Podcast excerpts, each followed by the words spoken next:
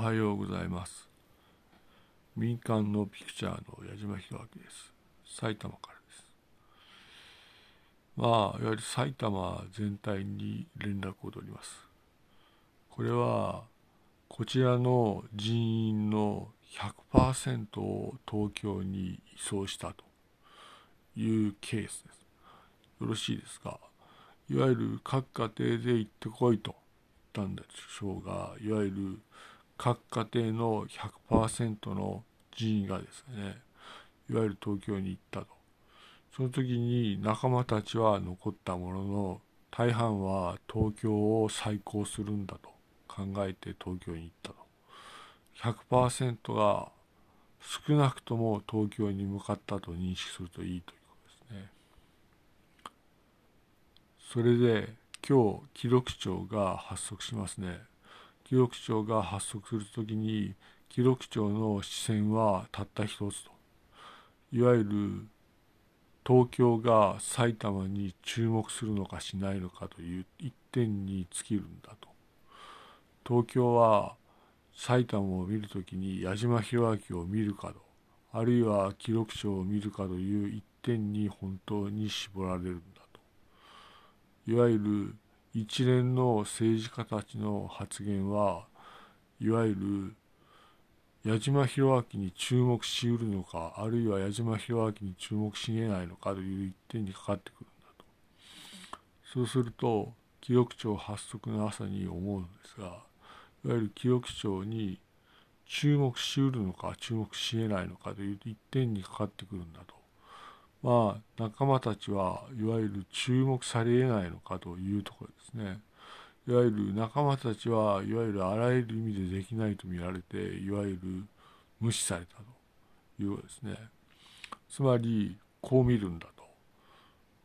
信州は政権担当能力があるんだということですね。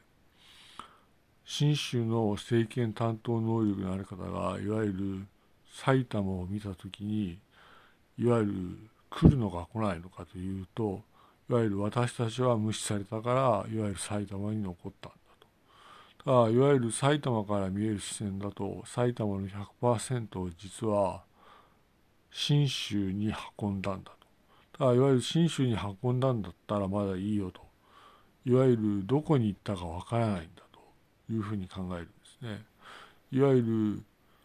埼玉からどこに行ったかわからない子どもたちであるというふうに理解するんですよ。そうするといわゆる私たちが記録庁を発足する段階にある時に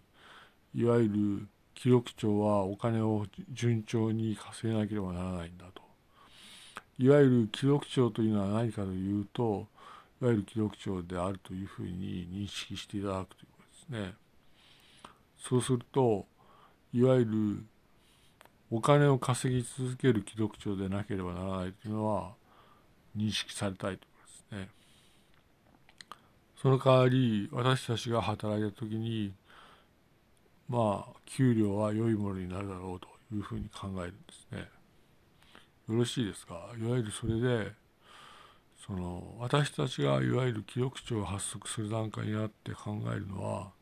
いわゆる生活できるか生活できないかですね。生活できなければならないとこのように考えるんです。それであとはいわゆるよく考えるとですね、うん、行政府構想というのがあったと。行政府構想というのがあっていわゆる行政府構想は私たちのところで行われないだろうというふうに見るんですね。お金は順調に稼げるだろうと考えるといわゆるそういうことではなくて要するに私たちはいわゆる東京はどうなんだろうと見なければならないというふうに考えるんですよと。そうすると私たちは多くのものをいわゆる信州に差し出したんだというふうに理解するんですね。信州に人員の100%を差し出したと。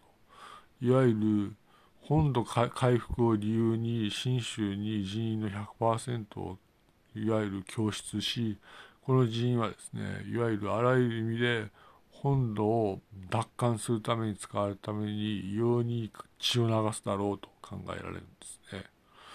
それでまあ記録庁の方で順調にお金を稼ぐとするとまあそれでいいんですがいわゆるそういう時にですねいわゆる記録帳潰しをする可能性があるというふうに考えるのでしっかり稼いでいくということですね。そうするといわゆるその考えていくといわゆるいいですか？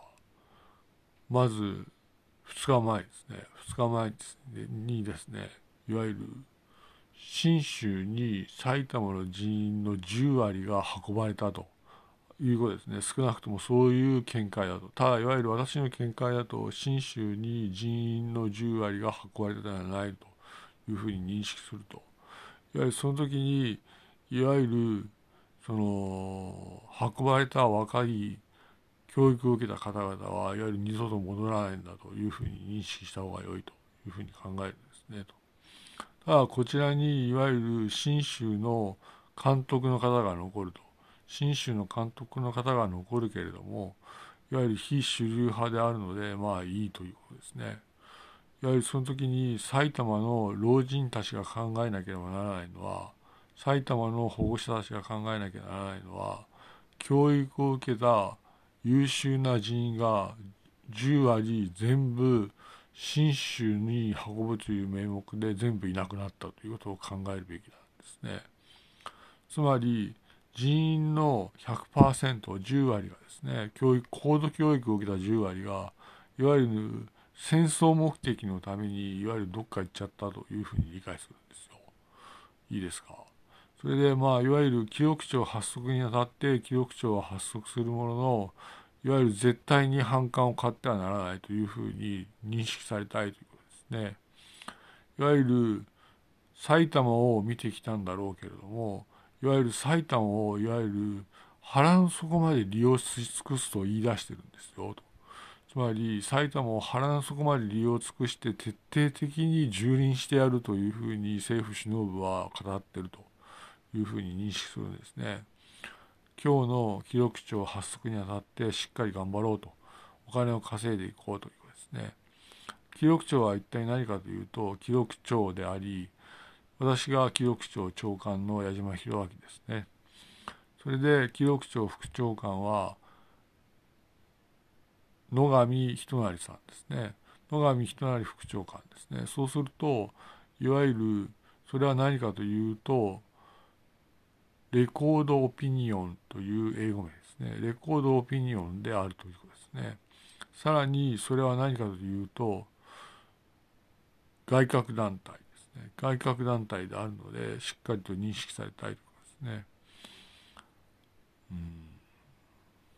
うん、よろしいですか？いわゆるまあその私たちで稼ぐんだということですね。しっかりと。あいわゆるその時にお金の管理は厳重にするということですよ。お金の管理は厳重にするんですが稼いでいく過程でいわゆる面白いことはいっぱいあるだろうとは思うんですね。あいわゆる私はまあいわゆるこの朝に全体に連絡をするんですが何を考えたかというふうに思うんですね。埼玉は、まあ、いわゆる軍国主義の教育を受けて若者たちがいたと若者たちを可愛がっていこうという時に軍国主義教育を受けた若者たちはいわゆる10割がですね信州に向かうという目的でいわゆる本土奪還の目的で入っていったと入っていくのはいいけれどもいわゆる本土奪還かなんか知らないけれどもいわゆる10割が持っていかれて行方不明なんだというふうに理解した方がいいですねと。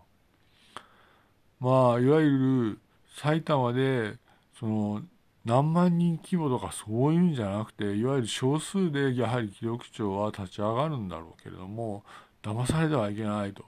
いわゆる信州は埼玉を蹂躙するというふうに宣言してるんだと。いうふうに理解してしっかり働いていこうと。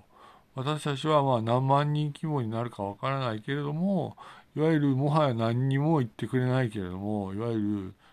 るいわゆる信州が埼玉を蹂躙すると宣言している以上警戒していくということですね。まあ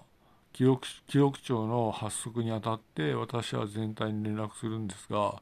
いわゆるこれからねいわゆる働いていくんですがいわゆる厳重に警戒してほしいと記録庁は全員在宅勤務ですのでいわゆる鋭意働いていくとネットワークを有効に利用するということですねただ行方不明になった方は多いのでいわゆるいないなと考えた方がいいと。いわゆるあまりにひどいよというふうに考えるんですね。よろしいですか？いわゆるそれはいわゆる信州の方もいわゆるかまあいわゆるいる形でいるけれどもいわゆる信州に戻る方々ですけれどもね。いわゆる埼玉を蹂躙すると宣言しているので厳重に警戒してくださいということですね。10割を実際どっかに持ってきて行方がわからないということは理解してほしいですね。矢島弘明ピクチャーでした。ありがとうございました。失礼いたします。